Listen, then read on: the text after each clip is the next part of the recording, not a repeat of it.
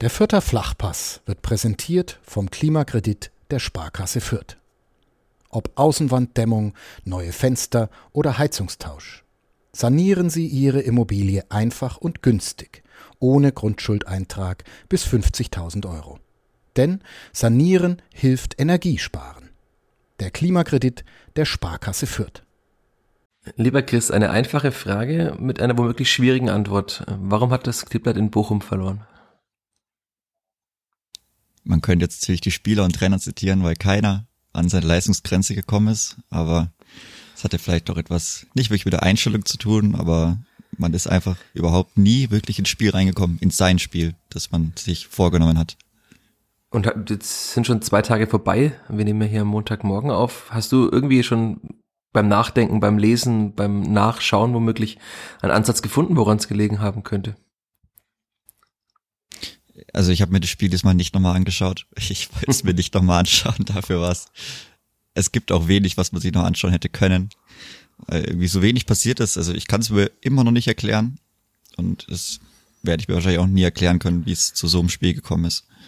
Also ich habe es mir noch mal ein bisschen angeschaut zumindest, weil ich es ja live im Stadion gesehen hatte.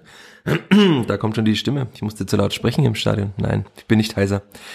Und also ich habe mir nur die Tore zum Beispiel nochmal angeschaut und das hat dann natürlich nochmal alles bestätigt, aber das waren, glaube ich, auch die aufregendsten Szenen, die drei Tore, die gefallen sind, weil ansonsten war da tatsächlich nicht viel, über das wir natürlich trotzdem ein bisschen reden wollen in dieser neuen Folge des Vierter Flachpass, aber ich würde vorschlagen, das machen wir wie immer nach dem Jingle und nach der Werbung.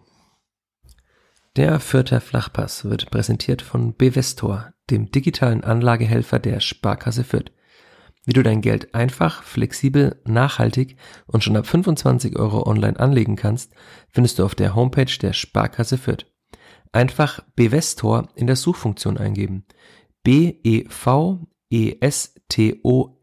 Bevestor. So geht digitales Investment sparen heute.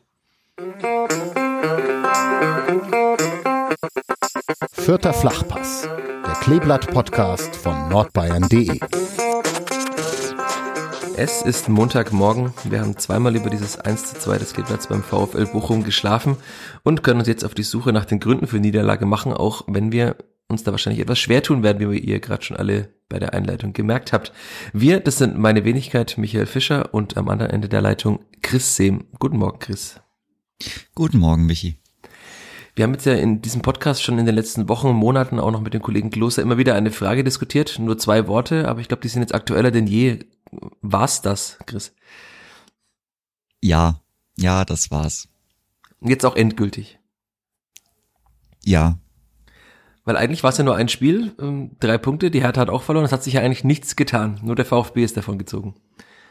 Ja, aber man, man muss halt irgendwann mal gewinnen, wenn man denn, also der Differenz auch wettmachen möchte. Da sollte man ja auch noch einen Punkt mehr holen als die anderen. Und da laufen einem irgendwann langsam die Spiele weg. Das wäre eine philosophische Frage, ob Spiele laufen können, aber das ist natürlich äh, ganz, ganz schwierig. Aber dann lass uns mal trotzdem, ich würde es heute mal nicht chronologisch durchgehen, weil wir hatten es auch schon im Vorgespräch. Also es ist tatsächlich nicht so viel passiert in dem Spiel eigentlich. Man hat ja beiden Mannschaften angemerkt, dass sie einfach, ich würde sagen, Angst hatten, einen Fehler zu machen.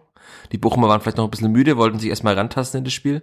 Am Ende hat man ja auch gesehen, dass das Klippert sogar mehr Ballbesitz hatte auswärts. Das war auch noch nicht so oft der Fall in der Saison wahrscheinlich.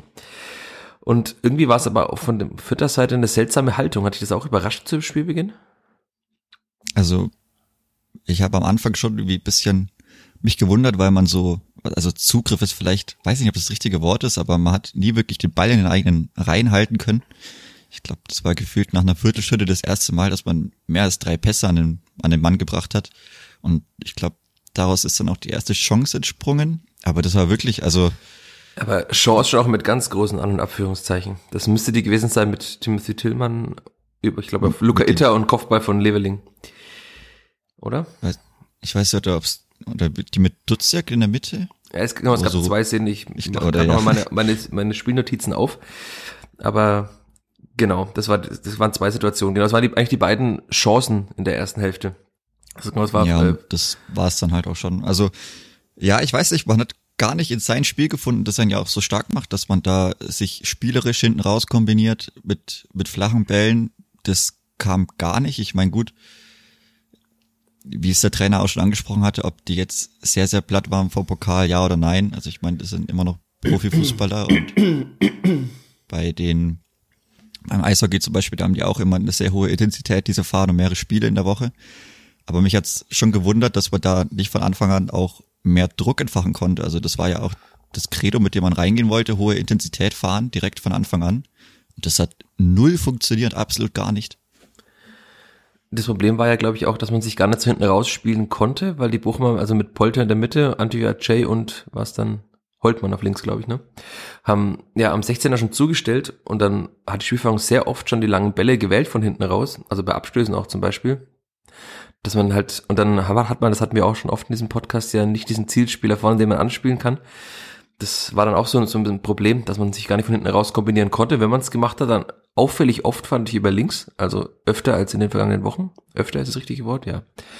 Äh, öfter als in den vergangenen Wochen über links über Luca Itter. Ich fand auch, er es nach vorne teilweise ganz gut gemacht, hat ganz gute Pässe gespielt. Aber er hatte ja dann, sobald der Ball weg war, gegen Antwia Jay, aber so, so große Probleme. Das, er hat dann auch sich früh gelb abgeholt, weil er irgendwie, also Antwia Jay war einfach zu wendig, zu dynamisch für ihn. Ich fand Itter war da irgendwie ein bisschen hüftsteif. Ich weiß nicht, ob ich das exklusiv hatte, aber er hatte da schon große Probleme auf seiner linken Seite und das war ja dann auch mehrmals das Problem. Also die Bochumer haben zweimal, glaube ich, in der Anfangsphase einen langen Ball hinter Itter reingespielt in den freien Raum, wie die Bayern eben auch mit Gnabry. Also da sieht man, was äh, so Spielanalysten auch mal sehen in anderen Spielen. Wenn wir die schon sehen, dann werden die dann noch mehr entdeckt haben wahrscheinlich.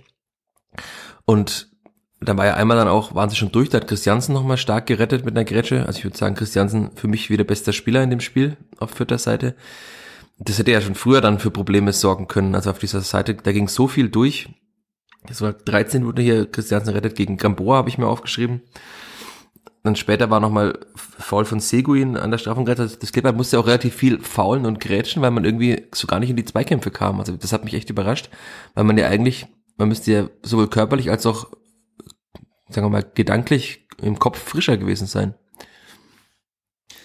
Eigentlich schon, also man hätte es zumindest erwartet und auch von dem, wie die PK Vorhinein des Spiels war es, also der Trainer war ja auch schon sehr euphorisch. Also ich finde, man schon angemerkt, dass er sich aufs Spiel und aufs Wochenende freut, dass er da vielleicht auch endlich mal wirklich Auswärtspunkte entführen möchte. Aber ja, man kam gar nicht rein. Itter hatte defensiv große Probleme. Man hat im Mittelfeld, weiß ich, kaum zwei Kämpfe gewonnen. Also man konnte sich auch nicht wirklich über Konter oder so entlasten.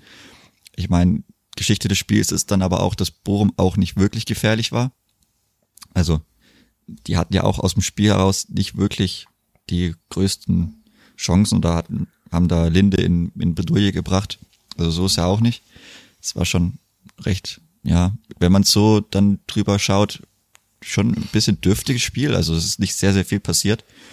Aber ja, das, man hat sehr früh auch, das heißt heftigere Fouls, also schon größere Fouls ziehen müssen, fahren müssen. Man hat dann recht spät eigentlich erst die gelbe Karte gesehen und man hat aber auch viel zu viele Freistöße in, in 16er Nähe weggegeben und das war dann schon auch bezeichnend, dass dann, dass es danach dann den Rückstand gab.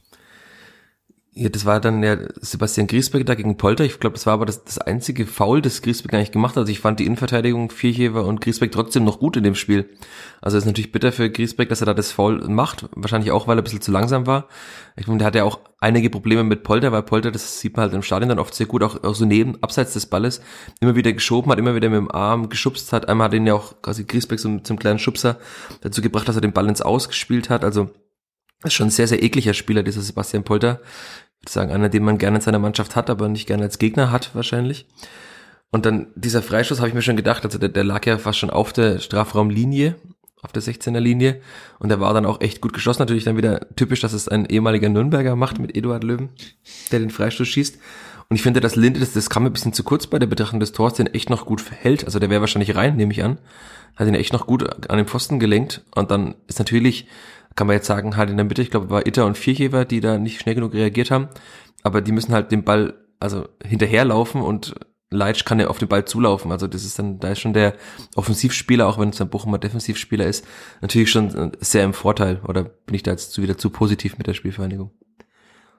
Ja, also ich meine, man, man sieht, man weiß ja, man will sich die Spieler hinstellen, also meistens die Verteidiger weg von, also die gucken halt Richtung, Richtung Ball, Richtung Mittellinie und die anderen stellen sich ja offen offen hin, dass sie besser losrennen können. Aber klar, ich meine, gefühlt hat wahrscheinlich jeder gedacht, dass der Ball einschlägt. So sah es zumindest aus. So sah es für vier, also für vier ich auf jeden Fall noch mehr aus, weil er irgendwie den kürzesten Weg hat, sich aber dann doch am wenigsten bewegt. Und ja, ich glaube, direkter Gegenspieler von Leitsch war Itter, der dann aber recht früh eben nicht mehr mitläuft. Also, und ja, ich weiß nicht, also das ist natürlich halt unglücklich, dass man wieder so ein Ding hat, wo man abschaltet und dann sich die Bochumer eigentlich raussuchen können, wer den Ball im Endeffekt reinschießt. Und ja, aber der Torwart hat es sehr, sehr gut gemacht wieder. Also den muss man auch erstmal da rauskratzen. Es ist ja eh bitter für Linde. Ich finde, er macht die ganze Zeit gute Spiele, aber er spielt einfach nie zu null. ja, Wenn er das mal schafft. Er hält alles, was er ja. halten kann und vielleicht sogar ein bisschen mehr noch und ja, einfach kassiert trotzdem zwei Gegentore. Das ist auch maximal unglücklich für den Torhüter. Aber die Frage ist ja auch da, also Buche wurde immer zu gut gehalten, dass er so oft zu Null gespielt hat, auch, auch zu Hause. Aber ist es dann, es ist ja nicht des, des Torwartsfehler, dass das nicht passiert. Also ist das Clipper einfach doch nicht mehr so stabil wie noch vor ein paar Wochen, kann man das sagen? Oder ist es einfach nicht stabil genug bei Standards? Das muss man jetzt nach dem Spiel ja auch sagen. Ah, das ist die Frage, ob die Seuche da ein bisschen wieder äh, zurückkommt. Also das war schon auffällig wieder, weil der andere Standard, der dazu Tor geführt hat, wurde ja auch schlecht verteidigt. Ja, wenn man zwei Standard-Gegentore kassiert, dann muss man sich da natürlich auch wieder über die, über diese Situation unterhalten. Also das ist dann ja schwierig und halt auch blöd von Torhüter, weil er beides mal einfach nichts besser machen kann. Wollen wir da noch das Tor zwischen reinschieben, das 1 zu 1? Eigentlich die, den einzigen gefühlten Torschuss in Anführungszeichen des Kleeblatts in der zweiten Hälfte. So, das war, das war wirklich bitter. Also nach, es war oft so in den vergangenen Wochen, wenn es mal ein Gegentor gab, dann hat das irgendwie so gar nicht viel bewirkt oder sogar dafür gesorgt, dass das Kleeblatt irgendwie besser wurde. Aber jetzt so nach diesem Gegentor, also von Leitsch, war es ja wirklich so, dass bis zur Halbzeit ist ja eigentlich gar nichts mehr passiert. Ich habe mir dann einfach, ich habe meine Notizen hier nebenher offen, da ist dann das Tor und da steht 45. Rex Bitschei knapp vorbei. Das war kurz vor der Pause nochmal so ein Schuss, vor so 17, 18 Metern. Und dazwischen ist einfach nichts passiert. Also das Clipper hat sich keine großen Chancen erspielt. Das ist nie wirklich gefährlich vor, vor das Tor gekommen. Und ja auch zu Beginn der zweiten Hälfte Klippe hat doppelt gewechselt mit Harvard Nielsen und äh, Jedro Willems für den für Itter, weil er ja gelb vorbelastet war und dann auch noch, noch mal gefault hatte kurz davor. Also verständlicherweise der Wechsel. Und da ging ja dann auch so wirklich gar nichts nach vorne. Also Leitl hat nach dem Spiel in der PK ja gesagt, er wollte erstmal abwarten und nicht alles nach vorne werfen, um nicht noch mehr in mehr Konter zu laufen, weil es gegen Bochum ja dann doch relativ gefährlich ist. Das hat man ja auch mehrmals gesehen im Spiel. Später dann auch, wie schnell teilweise die Spiele auf den Außenbahnen sind. Aber da, also, da ist ja wirklich einfach gar nichts passiert. Und eigentlich war ja das, das Tor in der Entstehung auch schon wieder eine vertane Chance. Also es war, was ob es dann die fünfte oder die sechste Ecke war, auf jeden Fall eine der vielen Ecken, die Skilbert hatte, die wieder sehr schlecht ausgeführt war von Tillmann. Und dann ist er ja nach außen gesprungen, er legt sich auf den linken Fuß und dann steht da Gotha frei, aber auch bei der Reingabe steht, ist die berühmte Boxbesetzung nicht allzu gut. Hatten wir jetzt auch im Vorgespräch schon besprochen, ja. Und das ist ja wirklich dann, also das Tor fällt nicht, wenn Bella Kotschap da nicht seinen Fuß hinhält, dann passiert wahrscheinlich gar nichts, oder? In der zweiten Hälfte offensiv.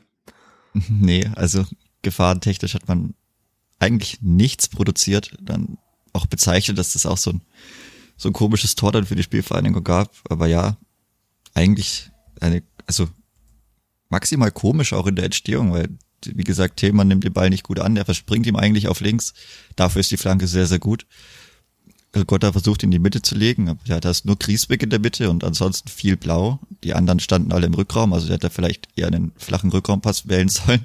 Und trotzdem, also ja, wie gesagt, wenn er den nicht ganz, ganz komisch trifft, Bella Kotschap, dann haut er den vielleicht einfach in Seiten aus und dann ist absolut nichts passiert, auch im, auch wenn man dann danach noch sehr, sehr, sehr offensiv gewechselt hat da kam absolut nichts in diesem Spiel. Das ist auch leider, was dann super enttäuschend ist, weil man halt vielleicht denkt, okay, wenn man die Spiele noch sieht, mal gegen Bochum gewinnen, sollte schon drin sein, auch wenn die jetzt vielleicht recht heimstark sind, aber die können und werden auch nicht jedes Heimspiel gewinnen und ja, mit dem Pokalding, dann, wo sie dann so auf die Mütze bekommen haben, ist es schon, das, was dabei rumkam, ist einfach eben viel, ja, vielleicht in Schriftgröße 6 geschrieben, aber dann viel zu wenig, ja. Schon sehr, sehr traurig. Und das, was dann verliert, auch absolut bezeichnend für diese Auswärtsfahrt. Ja, ich habe nach dem Spiel noch mit Rashida Susi ein bisschen gequatscht auf der Tribüne. Er hat ja auch gesagt, eigentlich für ihn war es ein 0 zu 0 Spiel, äh, ein Unentschieden-Spiel. 0 zu 0 wäre schwierig geworden, wenn es 1 zu 1 steht, aber ein Unentschieden-Spiel. Hinrunde. Das war Ja, genau. Not Und- gegen Elend im Endeffekt. Ja, das, das war echt viel rumkam. Das, das Clipper hatte so viele gute Spiele in der Saison und die beiden gegen Bochum waren beides so schlecht, aber auch von Bochum ja eigentlich nicht gut. Also das Hinspiel ja noch viel weniger als das jetzt. Das Bochum hat einfach das gemacht, was sie immer machen. Sehr druckvoll gespielt, irgendwie versucht schnell umzuschalten, wenn sie die Chance hatten. Die Spieler dazu haben sie ja. Standards gut, gut genutzt. Und damit, das reicht ja oftmals in der Bundesliga schon. Das ist, das ist manchmal so einfach. Also Bochum spielt mit Sicherheit keinen besseren Fußball als das Clipper an guten Tagen, aber hat halt jetzt nach diesem Spiel 18 Punkte mehr. Und das ist dann schon sehr, sehr bezeichnend. Die 18 rühren davon, dass man dann sechs Minuten nur, sechs oder sieben Minuten nach dem Ausgleich wieder ein Tor kassiert hat und wieder nach einem Standard. Wir hatten es gerade schon. Also das war ja, Vierjewer hat die Ecke verlängert zu Anthony Lucia, der ja auch schon im Hinspiel das Tor gemacht hat. Übrigens zwei Saisontore Anthony Lucia, beide gegen Fürth. Das ist auch schon wieder Hashtag typisch Kleeblatt. Grüße an der Stelle an den Verein. Ja. Fußball auf Fränkisch ist das. Ja, und das ist tatsächlich, also, und dann bekommt er den Ball, er kann ihn gar nicht gut verarbeiten, er springt hoch, er kann ihn behaupten und da stehen dann drei Vierter außen rum. Ich glaube, unter anderem was, also Christiansen war dabei, bilde ich mir ein, Vierche war noch. Ja. Und dann kommt er trotzdem zum Abschluss, also der darf da ja niemals zum Abschluss kommen. Und dann ist natürlich nochmal Hashtag typisch Kleeblatt, dass Dixon Abiyama da eingewechselt, eh schon eine unglückliche Saison irgendwie hat aus seiner Sicht. Teilweise jetzt dann bei der U23 gespielt unter der Woche, kommt dann rein und steht dann genau da, will den Schuss blocken und dann geht er von seinem Knie ins Tor und Linde kann nichts machen, weil ich glaube, den Schuss hätte Linde gehalten, der war nicht wirklich sonderlich platziert. Und dann geht er halt genau rein. Also das war dann auch, es hat zu der Saison gepasst, dass man wieder ein Standardgegentor bekommt, aber halt auch wieder ein abgefälschtes Tor. Also Asusi hat nach dem Spiel auch gesagt, gefühlt, wenn es eine Statistik gibt nach abgefälschten Gegentoren, müsste das Clipboard auch relativ weit oben sein. Also ist nicht ausgeschlossen, weil man kassiert ja sehr viele und dann ist natürlich der äh, Anteil an abgefälschten Gegentoren auch schon relativ oben hoch. Dann, ja. Ja, und das ist natürlich Naja. dann wirklich schlimm, das waren dann noch 20 Minuten zu spielen. Du hast angesprochen, man hat dann am Ende mit, also Nielsen auf der 10, äh, Gotha, ich glaube Leveling, ne, war Leveling noch drin? Nein, Pululu, Dixon Abiyama, also man hatte vier Stürmer auf dem Feld und es ist einfach so gar nichts passiert. Also das war wirklich krass. Da war kurz davor nochmal ein Schuss von Leveling, der ans Außennetz gelenkt wurde von jemandem, aber der hätte da nicht hingehen müssen wahrscheinlich, der wäre auch so nicht rein. Und das waren dann ja eigentlich alle Schüsse aufs Tor des Kleeblatts. Also laut Bundesliga-Com-Statistiken gab es zwei Schüsse aufs Tor. Das war dann entweder der, der Schuss von Leveling und der Kullerball von Duziak in der ersten Hälfte nach einer Viertelstunde. Also viel mehr ist da wirklich nicht passiert. Und das fand ich dann schon krass, dass man mit vier Stürmern spielt und äh, also nicht mal einen Abschluss hinbekommt. Also Polulu hat ja in der Nachspielzeit den Ball irgendwie so seltsam übers Tor gehoben, aber so ein richtiger Abschluss. Riemann musste einfach gar nichts machen in dem Spiel. Das war wirklich, also mich hat das schockiert. Ja, auf jeden Fall. Ich meine, man kann ja dann auch, also auch dem Trainer wenig Vorwurf machen. Er hat ja wirklich dann noch alles versucht, indem er wirklich nur offensiv gewechselt hat. Ich meine, was will er auch machen? Also wenn du jetzt halt noch zwei Gegentore kassierst, also da, das macht's Kraut nimmer fett. Man, man muss ja oder man kann ja auch dann in solchen Situationen locker einfach alles nach vorne hauen, weil am Torverhältnis wird sowieso nicht scheitern. Und gerade auch in An Anbetracht dessen war das wirklich äh, einfach super schlecht. Also es kam ja gar nichts mehr zustande. Wenn man halt Dixon Abiyama sieht, ich glaube, der hat ja auch keine Aktion und die einzige Aktion ist es hal- halbes Eigentor. Also maximal unglücklich.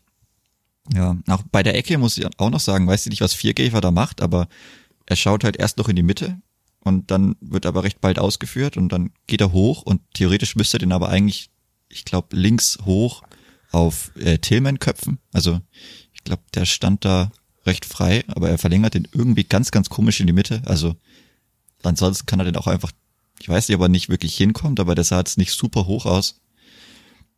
Weiß nicht, es war einfach ein, ein super, super enttäuschendes Wochenende für die Spielvereinigung. Ja, schlechtes Timing würde ich mal sagen bei Viergeber, weil er hat ja eine gewisse Sprungkraft eigentlich. Also es ist nicht der, trotz seiner, ist nicht der größte Spieler, aber er ist ja trotzdem ein guter Kopfballspieler eigentlich. Und also das kann ich mir nur, mit Timing erklären, weil die Ecke war jetzt auch nicht so, so scharf getreten. Es, es war halt einfach sehr unglücklich, dass er den dann genau vor die Füße verlängert, aber auch in der Folge kann man es noch verteidigen. Es war nicht so, dass er Ja, jetzt da muss halt komplett frei stand. reinwerfen oder so. Ja. Ja. Also der war ja wirklich umringt von Weißen. Also da standen mehr als genügend Beine und er kommt halt wirklich so weit, dass er dann aber bei Abiyama ans, ans Knie prallt und ja. Auch einfach nur sehr, sehr schlecht gemacht, muss man einfach dann auch so sagen. Ja, sehr, sehr schlecht. Ich glaube, das, das trifft's. Das ist die Überschrift über diesem Spiel. Das, damit kann man es auch abschließen. Ich habe übrigens gerade noch mal geguckt, weil wir jetzt so das Clippert so schlecht geredet haben, in Anführungszeichen offensiv. Äh, laut Understat waren es 0,58 Expected Goals. Es gab einige Mannschaften, die an dem Spieltag sogar noch schlechter waren als die Spielvereinigung. Also ich habe tatsächlich kein Spiel außer das der Spielvereinigung gesehen, weil ich ja in Bochum auch war. Aber das, da müssen die anderen Spiele aber schon sehr, sehr schlecht gewesen sein. Hast du noch mehr gesehen von den anderen Bundesligaspielen? Also ich habe dann das Abendspiel noch gesehen. Also da hat es aber an den Ex-Goals nicht gelegen. Nee, die waren beide besser als die Spielvereinigung. Ja, ja da war einiges los. Ansonsten habe ich aber auch relativ wenig gesehen, auch nicht in den Zusammenfassungen. Also ich, ich wenn, wer jetzt wer war denn noch schlechter? ein schlechtes Fußballspiel sehen will, sollte das Freitagsspiel anschauen. Bielefeld gegen Augsburg, angeblich 0,14 zu 0,31. Also dass eine Mannschaft bei einem Heimspiel 0,14 Expected Goals hat, das ist dann schon puh, schwierig. Ähm, ja, schlechter. Kam gefühlt ein Ball aufs Tor wahrscheinlich. Ja, ein, also. ein Distanzschuss aus 30 Metern wahrscheinlich. Schlechter waren auch noch, ich kann die mehr noch aufzählen, die Hertha zu Hause gegen Frankfurt 0,48, Wolfsburg zu Hause 0,41, aber sie haben 1 zu 0 gewonnen.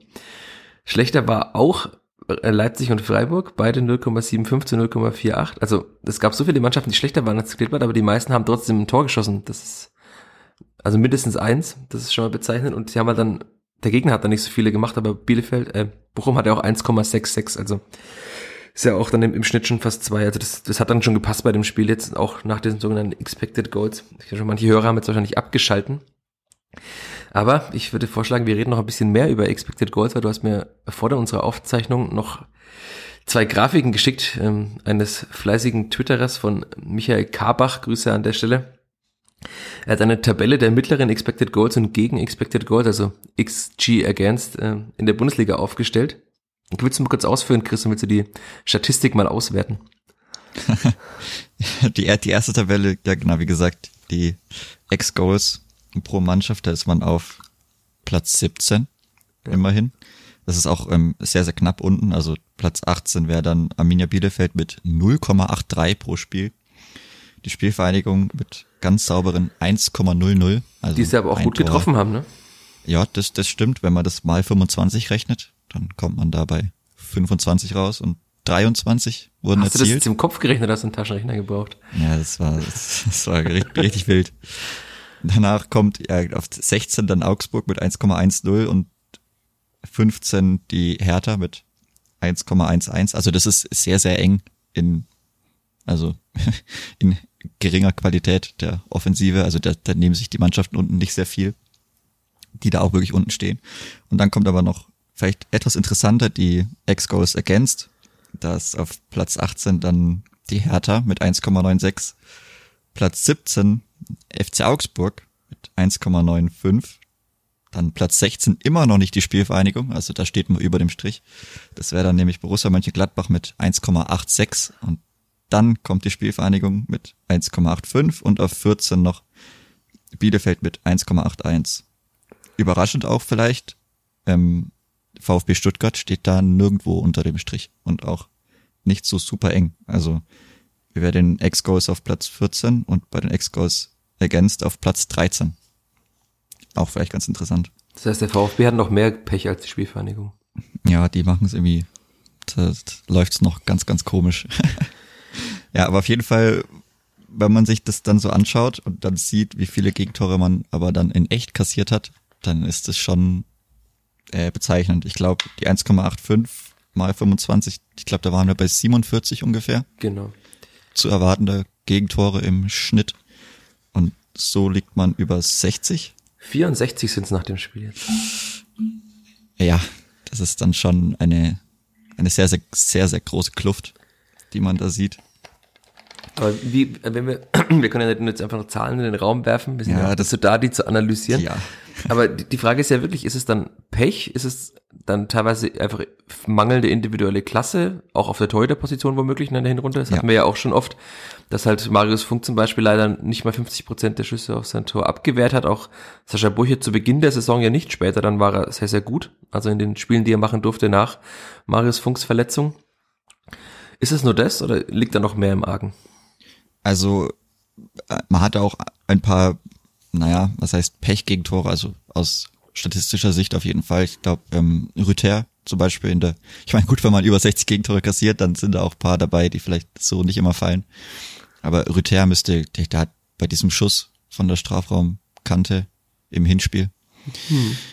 da waren, glaube ich, 0, äh, nein, 5 Prozent oder so Torwahrscheinlichkeit, also einer von 20 und dann das Ding von Keins, das war ja bei, ich glaube, 1,76 Prozent oder so, haben sie bei Sky gesagt, also um die zwei Prozent, also jeder 50. Ball, der so gespielt wird, trifft da ein, schlägt da ein, das ist dann natürlich schon was, das zeigt sich nicht in den Ex-Goals Against, sondern dann halt in den ähm, Toren, die, die man kassiert hat. Das ist dann natürlich schon, also das eine, ein Teil der Geschichte, aber der andere ist natürlich dann, dass man durch durchschnittliche Mannschaft defensiv dann wesentlich underperformt. Also auch für die Chancenqualität, die dann die Gegner haben, kriegt man einfach viel zu viele Tore. Das ist im Endeffekt das, was ja da dahinter steht, weil die Chancenqualität ist ja nicht mal, also die Chancenqualität der Gegner ist ja nicht mal die höchste, wie man da sieht.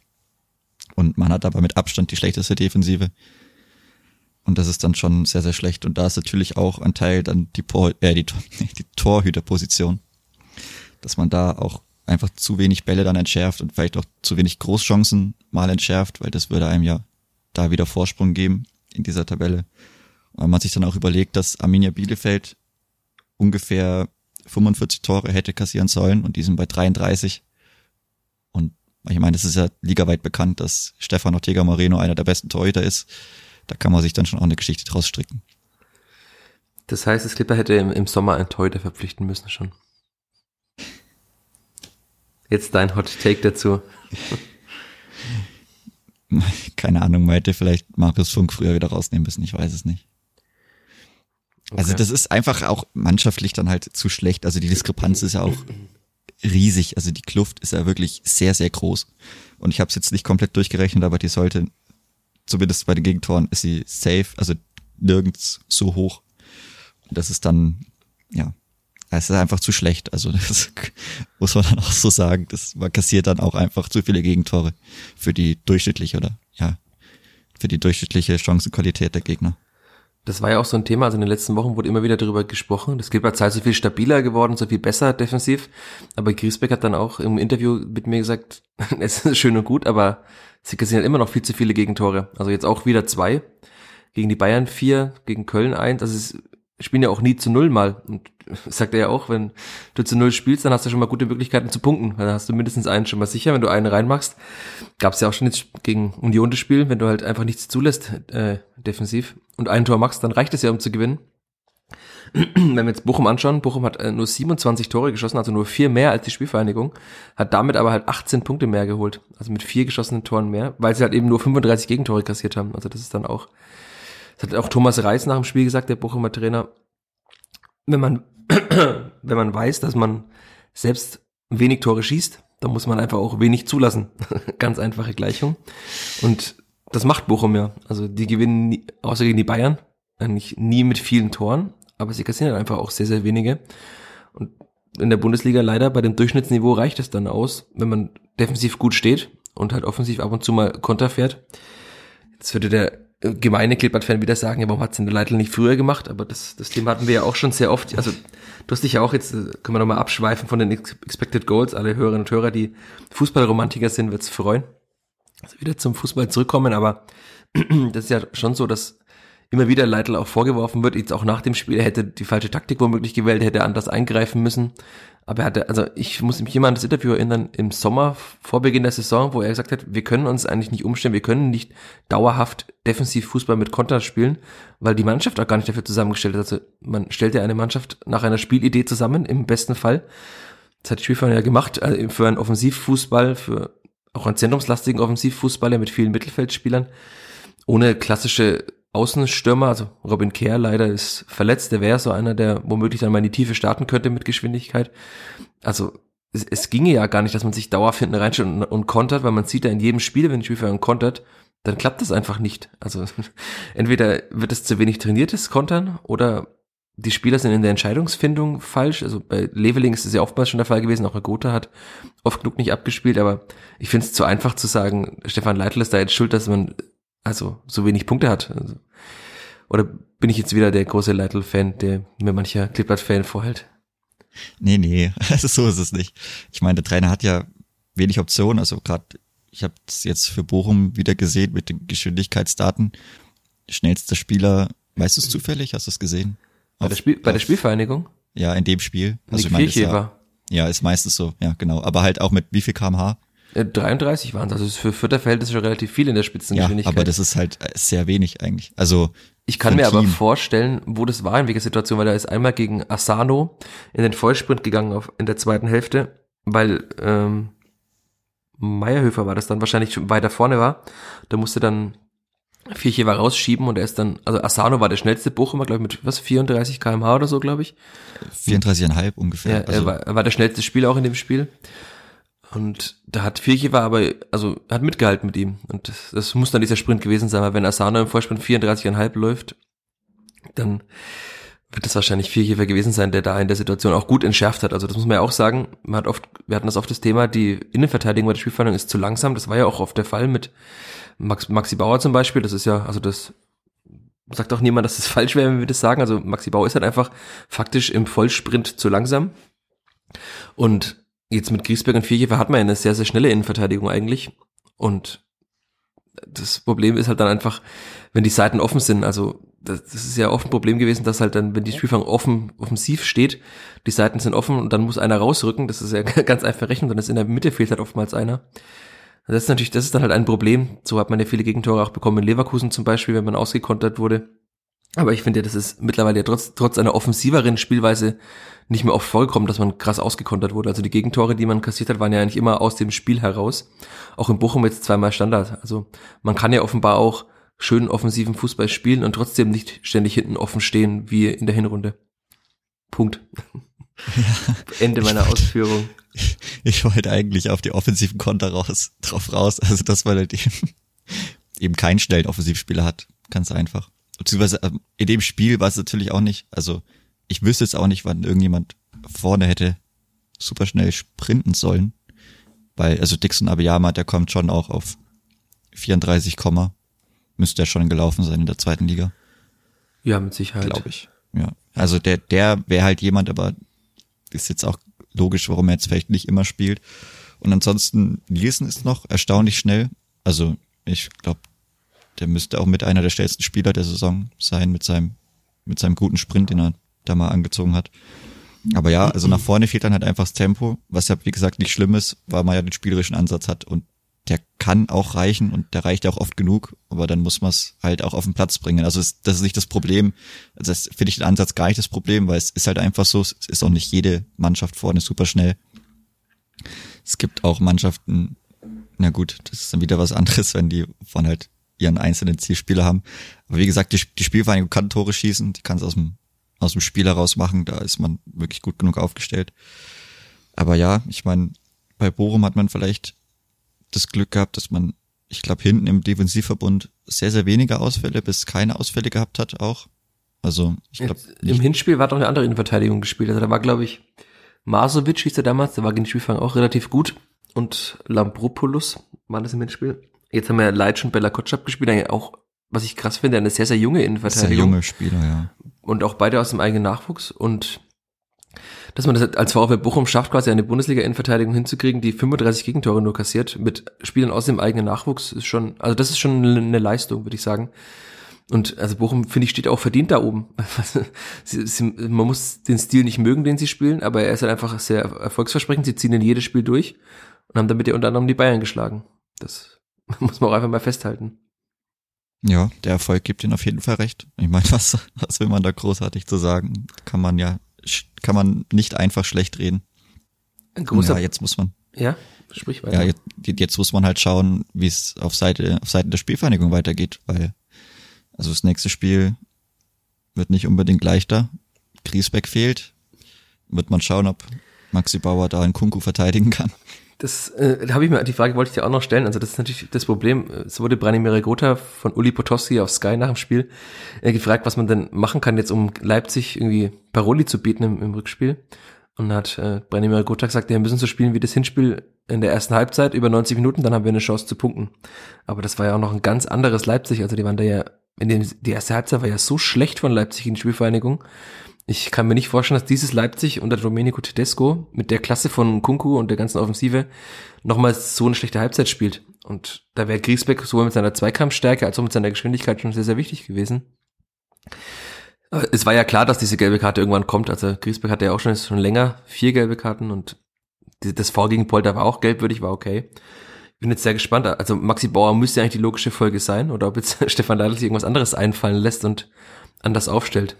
Kannst du dir da was vorstellen? Wahrscheinlich nicht. Also Barry wird Nein, kaum spielen. Gibt, er, er, hat zwar mehr, Spiel, er hat mehr Spielpraxis, aber auf einem anderen Niveau. Also nein, muss, muss Bauer spielen. Ich meine, man hat ja sonst auch, man hat ja sonst keinen mehr. Also ich naja, weiß jetzt nicht, wer sonst spielen sollte. Ja, man könnte natürlich eine, eine Dreierkette spielen mit Viergeber, Bauer, damit er nicht ganz so alleine ist und einfach Itter nach innen ziehen. Das hat man ja, glaube ich, in der Aufstiegssaison einmal gemacht, bilde ich mir ein, dass Itter so einen äh, linken Halbverteidiger gegeben hat, daneben noch David Raum auf der Außenbahn, aber da müsste Jedro Willems auf links spielen. Und ich glaube nicht, dass Stefan Deitel allzu zufrieden war mit der Leistung von Jedro Willems in der zweiten Hälfte. Warst du's? Also, naja, ich weiß, ich glaube, nach hinten ist, glaube ich, weiß nicht, ist wenig passiert. Er hat sich halt eine, eine gelbe Karte noch abgeholt. Aber, aber die glaube ich auch als ein schlechtes Zuspiel von Tillmann war das, glaube ich. Ja, ja, das, ich glaube, im, im Mittelfeld allgemein, es ging halt einfach super wenig, bis auf, ja gut, drei Verteidiger waren gut und der Sechser war gut und der Torhüter und ansonsten kann man halt wirklich über jeden reden, der einen schlechten, bisher schlechten Tag erwischt hat. Auch Paul Seguin war nicht gut in Klammern vielleicht wieder mal nicht so gut, wie er das auch gern von sich selber erhofft oder ja, von sich selber auch erwartet. Ja, aber ich fand, also Willems war halt, ja, nach vorne hat er, glaube ich, gar keine Aktion gehabt, aber er wurde, glaube einmal auch vergessen, bilde ich mal ein. Aber ja, das, ich weiß nicht, ich kann über jeden reden und halt immer sagen, kam halt wenig einfach. Also so war ja das ganze Spiel. Ja, aber unter Clipboard-Fans ist ja Willems so ein bisschen der Sündenbock, wenn man so die Kommentarspalten und Foren liest. Aber ich fand schon auch, dass er halt auffällig, also das ist, seine Spielweise ist so ein bisschen so, also er spielt mit einer gewissen Leichtigkeit, aber die kann man auch umdeuten in eine Lustlosigkeit, finde ich. Und dann war einmal, war er wirklich auf dem Weg nach vorne, hat einfach abgedreht und hat zu Linde zurückgespielt. Es ist nicht so, dass das verboten ist, also Leitl will das, glaube ich, auch, das macht man ja öfter, um quasi einen geordneten Spielaufbau wieder hinzukriegen.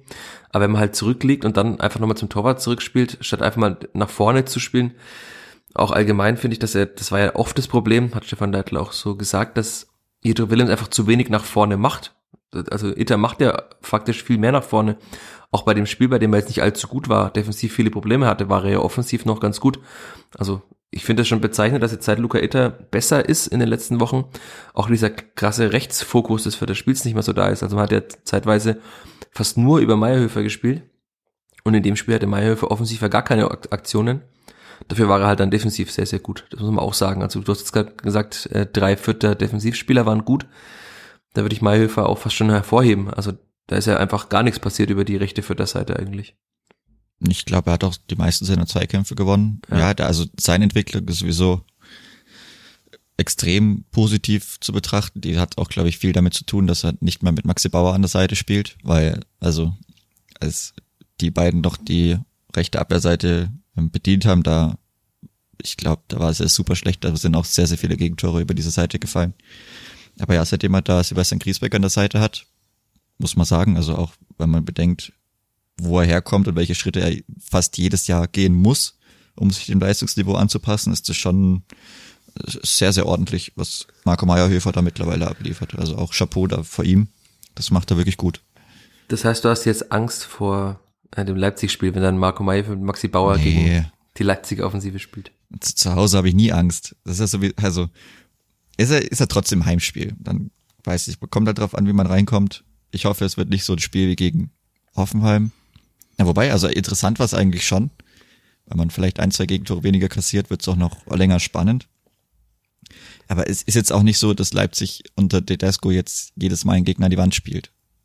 Also beginnt bei 0-0. Ich bin trotzdem noch positiv gestimmt für das Spiel. Man muss jetzt halt schauen, wie man es wie man's hinten verteidigt, aber das muss man dann vielleicht auch im Kollektiv im Kollektiv irgendwie schaffen. Da muss man dann schauen, dass dann ja, je nachdem, wie es dann die Achter machen, ob die wieder ein bisschen mehr zu Sechsern werden, dass die halt einfach den Ball verhindern, der in den Strafraum kommt oder dass in Kunku nicht wirklich mit Geschwindigkeit kommt, weil dann weiß ich nicht, wer ihn dann noch verteidigen soll, der wurstelt sich da einfach durch.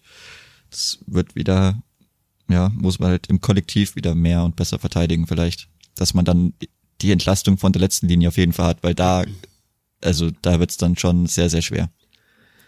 Ja, es ist vielleicht auch, also es wurde ja oft schon gesagt, auch bei Lewandowski, bei Haaland, manche Spieler kann man einfach nicht über 90 Minuten verteidigen und ein Kunku in der Form der vergangenen Wochen und Monate ist ja einfach, also der ist einfach zu gut. zu gut für die Spielvereinigung und auch wahrscheinlich zu gut für die Bundesliga. Also ich nehme an, der wird im Sommer auch in eine andere Liga wechseln, die höher gerankt ist, vielleicht in die Premier League oder ähnliches. Das ist schon eine krasse Entwicklung von diesem Spieler. Also er war im Hinspiel ja auch schon dort, aber da war es jetzt dann vor ihm, äh, er hat einfach wahrscheinlich auch ein bisschen gebraucht und Leipzig hat auch ein bisschen gebraucht, hat jetzt wieder einen anderen Trainer. Aber klar, also Leipzig hat, ich schaue gerade mal, die Auswärtstabelle noch an. In der Heimtabelle ist ja die Spielvereinigung gar nicht so schlecht. Man hat nur 18 Gegentore. Das ist eigentlich ganz in Ordnung. Also davon kommen ja allein schon sechs von dem Spiel gegen Hoffenheim. Also wenn man die noch wegrechnet, dann ist es nochmal viel, viel besser. Leipzig ist Achter in der Auswärtstabelle. Also ist jetzt auch nicht so auswärts stark.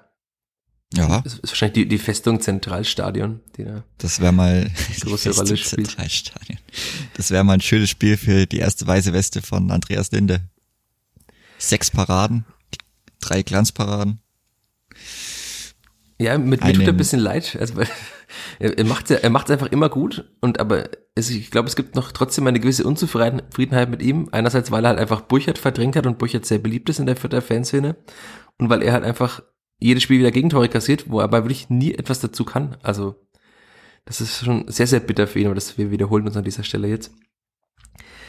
Ja, Segun hast du angesprochen. Ich, ich finde das wirklich krass. Also was man so hört, will er ja auch in der Bundesliga bleiben oder zumindest zu einem Verein wechseln, der diese Ambition hat, in die Bundesliga zu gehen. Aber also dafür hat er jetzt echt schon zu viele Spiele, auf denen er einfach nicht auf dem Niveau ankommt. Also wir hatten jetzt Marco Meyerhöfer, der ist auf dem Niveau angekommen. Auch andere Spieler sind problemlos auf dem Niveau angekommen. Timothy Tillmann zum Beispiel, Max Christiansen. Und er tut sich das so, so, so schwer. Also ich weiß nicht, ob das auch die fehlende Handlungsgeschwindigkeit ist, ähm, nehme ich an. Er hatte schon neun gelbe Karten, da kommen viele davon, dass er einfach in den Zweikämpfen zu langsam war. Auch er hatte dann wie ganz seltsame Ballverluste. Auch einmal ist ihm der Ball so versprungen beim Stoppen. Das kennt man von ihm gar nicht, weil er eigentlich so ein technisch starker Spieler ja ist. Also irgendwie ein bisschen fahrig auch in den Aktionen. Kannst du das erklären, woher das rührt bei ihm, dass er irgendwie so, so viele, so durchschnittliche und auch fast schon schlechte Spiele hat? ich meine, man muss sich ja auch vielleicht ein bisschen überlegen, hat es ja bei Wolfsburg nicht geschafft. Also ich, will jetzt, das wird jetzt kein Rant oder so, vielleicht nur ein Erklärungsversuch. Er, er sieht sich schon, glaube ich, selber recht hoch. Also auch das, was man von ihm halt hört oder die Ansprüche, die er hat, wenn er dann bis tief in die Nacht dann nochmal die Spiele selber analysiert und guckt, was er besser machen kann. Dafür, für das, was er vielleicht auch selber reinsteckt, kommt für mich dann manchmal einfach viel zu wenig raus. Also er hat ja dann auch im letzten Heimspiel dann zwei, drei Pässe gehabt, wo dann Rigotta auch ausgerastet ist in der ersten Halbzeit noch, die halt so einfach nicht gehen. Und wenn er sich immer hundertprozentig konzentriert und hundertprozentig das Spiel ernst nimmt, dann passieren solche Pässe auch einfach nicht. Punkt. Also das sind Dinger dabei, die sollen nicht passieren und die dürfen ihm auch nicht passieren, weil dafür ist er technisch zu gut. Also dass er die Technik hat, ist ja auch unbestritten. Dass er Pässe über 50 Meter spielen kann, die auf die Brust oder in den Fuß kommen. Das ist ja auch unbestritten, das hat auch in der Bundesliga schon gezeigt. Es ist aber doch häufig auch so, dass er dann ja vielleicht diese zehnte Sekunde zu langsam ist im Kopf für das Niveau der Bundesliga, für die Schnelligkeit der Bundesliga.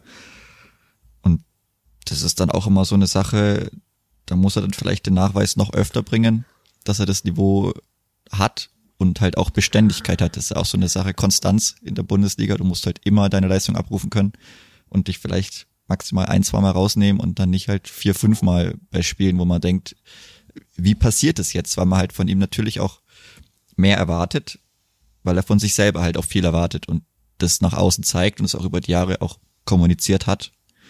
Und ja, also er muss sich dann schon auch manchmal wieder strecken, finde ich. Du hast jetzt gerade das Wort, äh, er nimmt sich raus, angesprochen, das baut, baut, baut mir so eine wunderbare Überleitung Hast du eine Erklärung, warum Stefan Leitl ihn trotzdem nie rausnimmt? Also liegt es einfach nur an der Konkurrenzsituation, dass die, also die Spieler in der zweiten Reihe nicht stark genug sind? Also auf seiner Position hat, man hat ja Alternativen, also auf der Acht Green könnte da spielen, hat im Aufstiegsjahr auch da gespielt, ist wahrscheinlich einfach defensiv zu schwach, würde ich jetzt einfach mal einschätzen. Raschel ist jetzt auch da, wurde hoch gelobt, auch für seine Trainingsleistung gelobt, hat aber seit drei oder vier Spielen gar nicht mehr gespielt. Also ist Segun einfach besser als der Rest und spielt deswegen immer oder hat er noch eine übergeordnete Rolle in der Mannschaft immer noch, trotz durchwachsener Leistungen?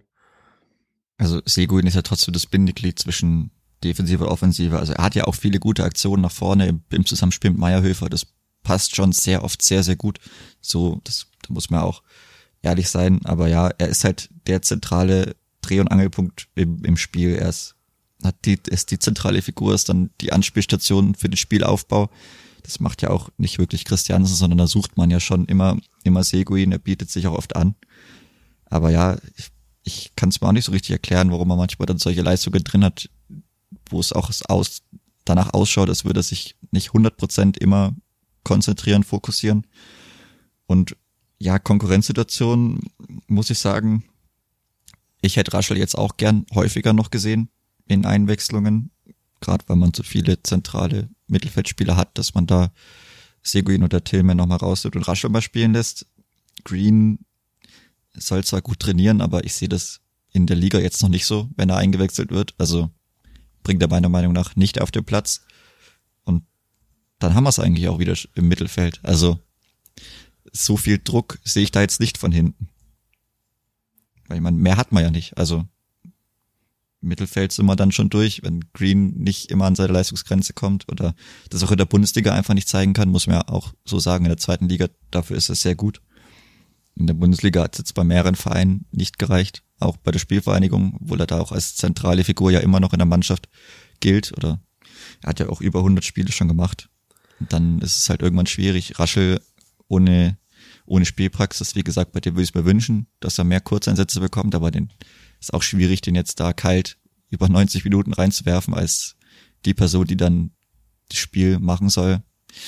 Ja, schwierig. Und Seguin ist natürlich auch einer, der nach hinten trotzdem noch recht gut arbeiten kann, weil er auch die Ausbildung hatte, dass er mal in der Verteidigung gespielt hat und dann schon eher auch immer oder oft Sechser gespielt hat. Also das darf man auch nicht vergessen, dass er nach hinten vielleicht noch etwas besser ist als die anderen. Und er bringt natürlich er hat kein gutes Kopfballspiel, aber er hat schon mal die Größe und das Gewicht, dass er da auch etwas besser schieben kann und die Sachen und die hohen Bälle vielleicht noch besser verteidigen kann. Er verliert aber trotzdem viele Kopfballduelle und lässt sich dann, das ist mir in den letzten Wochen aufgefallen, sehr oft sehr theatralisch fallen, wenn er einen kleinen Schubser bekommt. Also ich glaube, der ist auch nicht sonderlich beliebt bei den Gegenspielern wahrscheinlich aufgrund dieser Spielweise. Aber du, das klingt jetzt alles danach, deine Ausführung, als ob du denkst, dass er auch am kommenden Sonntag gegen Leipzig spielt. Also, wenn man taktisch nicht umstellt, wird er wahrscheinlich wieder auflaufen. Und dann sieht man schon den, die geschwollene Schlagader bei manchen Fütter-Fans. Es ist ja wirklich bezeichnend, wenn man so ein bisschen mal quer liest, dass man halt immer Sündenbocke suchen muss. Und Seguin taugt natürlich auch sehr gut, weil er halt einfach immer wieder leichte Ballverluste hat, die, wie wir jetzt besprochen haben, auch schwer erklären kann. Aber also das, das Problem ist ja einfach, Problem in Anführungszeichen ist ja, dass er auch mehrmals schon gezeigt hat, wie gut er eigentlich ist. Also die Pässe zum Beispiel jetzt auf Dutzia gegen Mainz, das ist, das ist ja, war dann der Zweitliga-Seguin, der gute Seguin. Und ich denke auch, dass Leitl hofft, dass er das halt einfach diese Aktion ein oder zweimal im Spiel macht. Und das, das reicht ja oftmals dann aus, wenn man zwei gute Pässe spielt, die zu zwei Toren führen. Dann gewinnt man manchmal, wenn man jetzt nicht gerade die Spielvereinigung ist und so viele Gegentore kassiert. Also ich, ich kann es mir auch nicht anders vorstellen. Ich habe Green jetzt immer, wenn er eingewechselt wurde, nicht gut gesehen. Und vielleicht hat er auch einfach schon eingesehen, was Paul Segun vielleicht noch einsehen muss, dass es halt einfach für das gehobene Bundesliga-Niveau nicht reicht und das vielleicht auch gut ist, bei einem sehr guten Zweitligisten, der die Spielvereinigung wahrscheinlich im nächsten Jahr wieder sein wird, einfach zu spielen. Also Green hat sich ja relativ früh entschieden, in 14 Vertrag zu verlängern, auch obwohl er ein paar Wochen vorher noch damit spekuliert und darauf gehofft hatte, dass er dauerhaft in der Bundesliga spielt. Aber er hat diese Einsicht offenbar schon gezeigt. Und ich bin gespannt, wohin sein Paul Seguin verschlägt nach der Saison. Also Klar, wenn jetzt der HSV und Schalke in der zweiten Liga bleiben, wonach es derzeit aussieht, sind es natürlich Vereine, die wahrscheinlich mehr Ambitionen Richtung Wiederaufstieg haben als die Spielvereinigung, aber ich sehe ich, ich sehe ihn auch nicht sofort jetzt da überall als Stammspieler bei diesen Vereinen. Also da bin ich sehr gespannt. Das, äh, also es hat ja wahrscheinlich einen Grund, warum es so lange dauert, dass er sich entscheidet. David Raum war damals schon relativ früh weg. Da war das klar, wohin er geht. Maxi Bauer ist jetzt auch schon weg, aber bei anderen Spielern glaube ich, also ich kann mir nicht vorstellen, dass er in Fürth bleibt. Das klingt alles nicht danach. Vor allem halt auch finanziell, weil er jetzt 27 wird und das hatten wir auch schon oft genug woanders verdienen kann und auch viel mehr als in Fürth. Aber wohin sie ihn da verschlägt, bin ich schon sehr gespannt. Weil ich kann mir nicht vorstellen, dass er jetzt irgendwie ins Ausland wechselt. Also er wird ja irgendwo in Deutschland bleiben. Und dann wahrscheinlich, will ich jetzt fast tippen, entweder bei einem Zweitligisten landen, der oben mitspielen will, oder halt bei einem Bundesligisten, der jetzt gerade um den Abstieg spielt. Hast du einen Tipp? Wohin geht? Ja. Oh je. Jetzt muss man natürlich die Vertragssituation in anderen Mannschaften sehen, aber ja, ich denke, sowas wie HSV könnte spielen, Schalke könnte spielen, bei Bielefeld weiß man auch nie, wie es bei denen ist. Ich meine, die haben ja auch jetzt einige Spieler gehabt, die sich durchaus mal gezeigt haben, dass wenn da vielleicht mal wieder einer geht.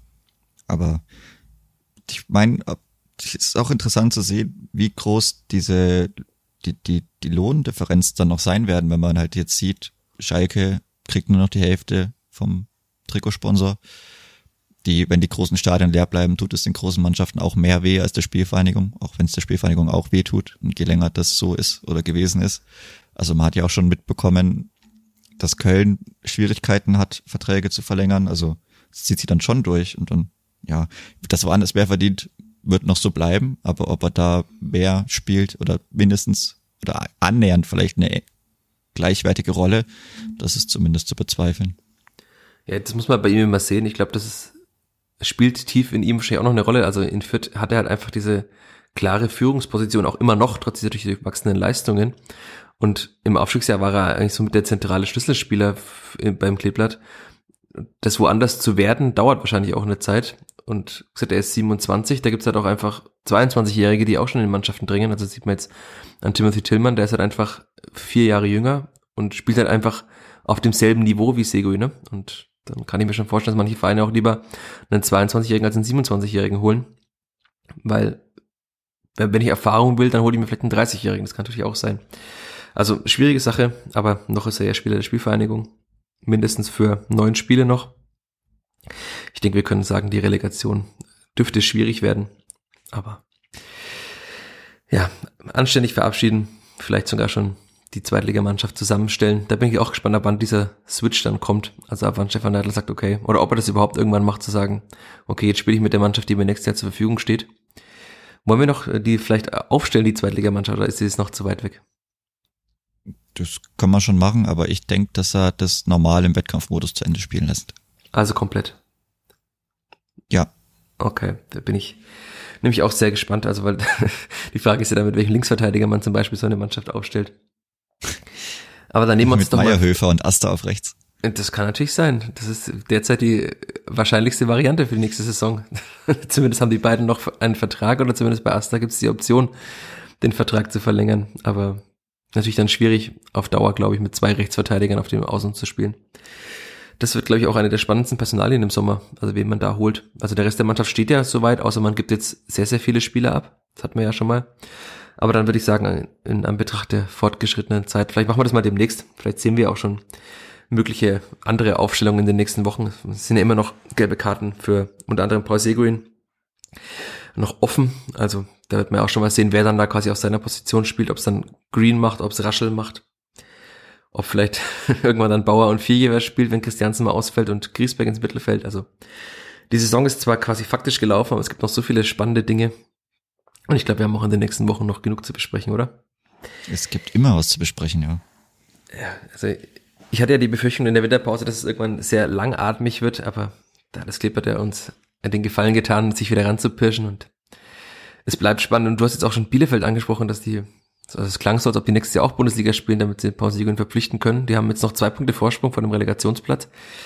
Wäre ich mir auch nicht so sicher, wenn man zu Hause 0,14 äh, Expected Goals zum Beispiel hat in einem Spiel gegen Abstiegskonkurrenten. Also ich meine, die spielen dann halt Relegation, weil also Stuttgart sah schon ganz gut aus, wobei auch Gladbach wirklich sehr, sehr, sehr schlecht aussah. Aber die Hertha, die, die zerfällt momentan in alle Bestandteile und die haben halt einfach Taifun Korkut als Trainer. Und ich denke, ja, Bielefeld, das ist ja auch so die Geschichte, die haben dann gegen Spielvereinigung noch den Punkt geholt, danach irgendwie kam gefühlt zehn Punkte direkt, die waren ja dann wirklich richtig gut und sind halt jetzt auch schon seit längerem wieder nicht mehr richtig gut und fallen wieder runter, also, ja. Ja, aber ich glaube auch Gladbach wird nicht mehr absteigen. Also dafür nein, haben sie auch, nein. die haben 27 Punkte und die holen immer noch ihre Punkte, also das ist für das individuelle Klasse zu hoch, aber die Hertha ist wirklich, ich habe zumindest bisschen was von der Zusammenfassung gesehen und da ist ja auch die Stimmung schon äh, typisch Abstieg, also der, die waren ja in Fürth, mussten sie ja schon quasi zum Rapport vor die Fankurve und mussten sie jetzt ja nochmal nach diesem Spiel gegen Frankfurt, also da, da zerfällt sehr, sehr viel gerade und das ist halt die typische Abstiegskampfmischung und da bin ich dann auch gespannt, wie es dann da bei der Hertha weitergeht in der zweiten Liga. Wir hatten ja, glaube ich, erst ein Zweitliga-Jahr in den letzten Jahrzehnten. Das war zusammen mit der Spielvereinigung, ne? 2008 ja, genau. oder so, genau. Da sind sie ja direkt wieder aufgestiegen, aber also wenn man die zweite Liga derzeit so zusammenstellt für die nächste Saison, steigen sie jetzt auch nicht sofort wieder auf. Deswegen. Ja, so viel spannende Themen für diese Woche, für nächste Woche, für die nächsten Monate und Jahre. Ich würde sagen, wir machen einen Schlussstrich, außer du willst noch einen Moment der Woche loswerden, Chris. Nee, der Moment der Woche ist die Enttäuschung nach dem Spiel. Äh, mein Moment der Woche war ganz einfach in einem Fußballstadion zu sein, in dem 20.000 Menschen sind, in dem 20.000 Menschen mit ihrem Verein mitfiebern, mitgehen, ihn anfeuern. Und der quasi der exakte Moment der Woche war dann nach dem Schlusspfiff, weil die Bochumer haben so ausgelassen gefeiert, als hätten sie einfach den Klassenhalt schon geschafft. Man haben sie ja mit 32 Punkten faktisch auch schon, finde ich. Und aber diese Begeisterung auf den Tribünen, auch nicht nur in der Fankurve, sondern auch gegenüber auf der Gegengerade, auf der Haupttribüne, die Menschen waren alle noch da nach dem Spiel und wir hatten das ja hier auch schon mal, dass der Rundhof immer so sehr leer ist nach, nach dem Spiel, auch nach Siegen. Das würde ich mir dann auch wünschen, dass man in Fürth die Mannschaft zumindest nach guten Spielen auch nochmal, zumindest mit einem Applaus oder mit ein bisschen aufmunternderen Gesten einfach verabschiedet und nicht einfach nach Hause geht. Weil ich glaube, das ist auch einer der Faktoren, warum der VfL so gut ist. Also diese Heimstärke kommt ja, klar, gab es Geisterspiele, aber diese Heimstärke kommt schon auch davon, dass man halt einfach getragen wird bei Heimspielen. Und das hat man ganz klar gemerkt, also dass da die, die Symbiose zwischen Mannschaft und Fans sehr gut war und ja, schade, dass es in Fürth nicht so ist, aber der Fürther an sich ist, das hat man ja schon mal, leider ein wenig leidenschaftlicher Mensch. So in, ist das. In diesem Sinne machen wir einen Punkt. Danke dir, Chris. Danke fürs Zuhören, all euch Hörerinnen und Hörer da draußen. Da ist eine lange Stille. Ich dachte, Chris verabschiedet sich auch, aber er macht ja, es nicht. Ich, ich dachte, du verabschiedest dich zuerst. Sagen einfach Tschüss und Servus und dann. Tschüss und Servus, euer Stefan. Also quasi ja. wie in guten alten Zeiten. Und der Andi. Ja. Oder wie Julian Pecher. Ade. Ade. Mehr bei uns im Netz auf nordbayern.de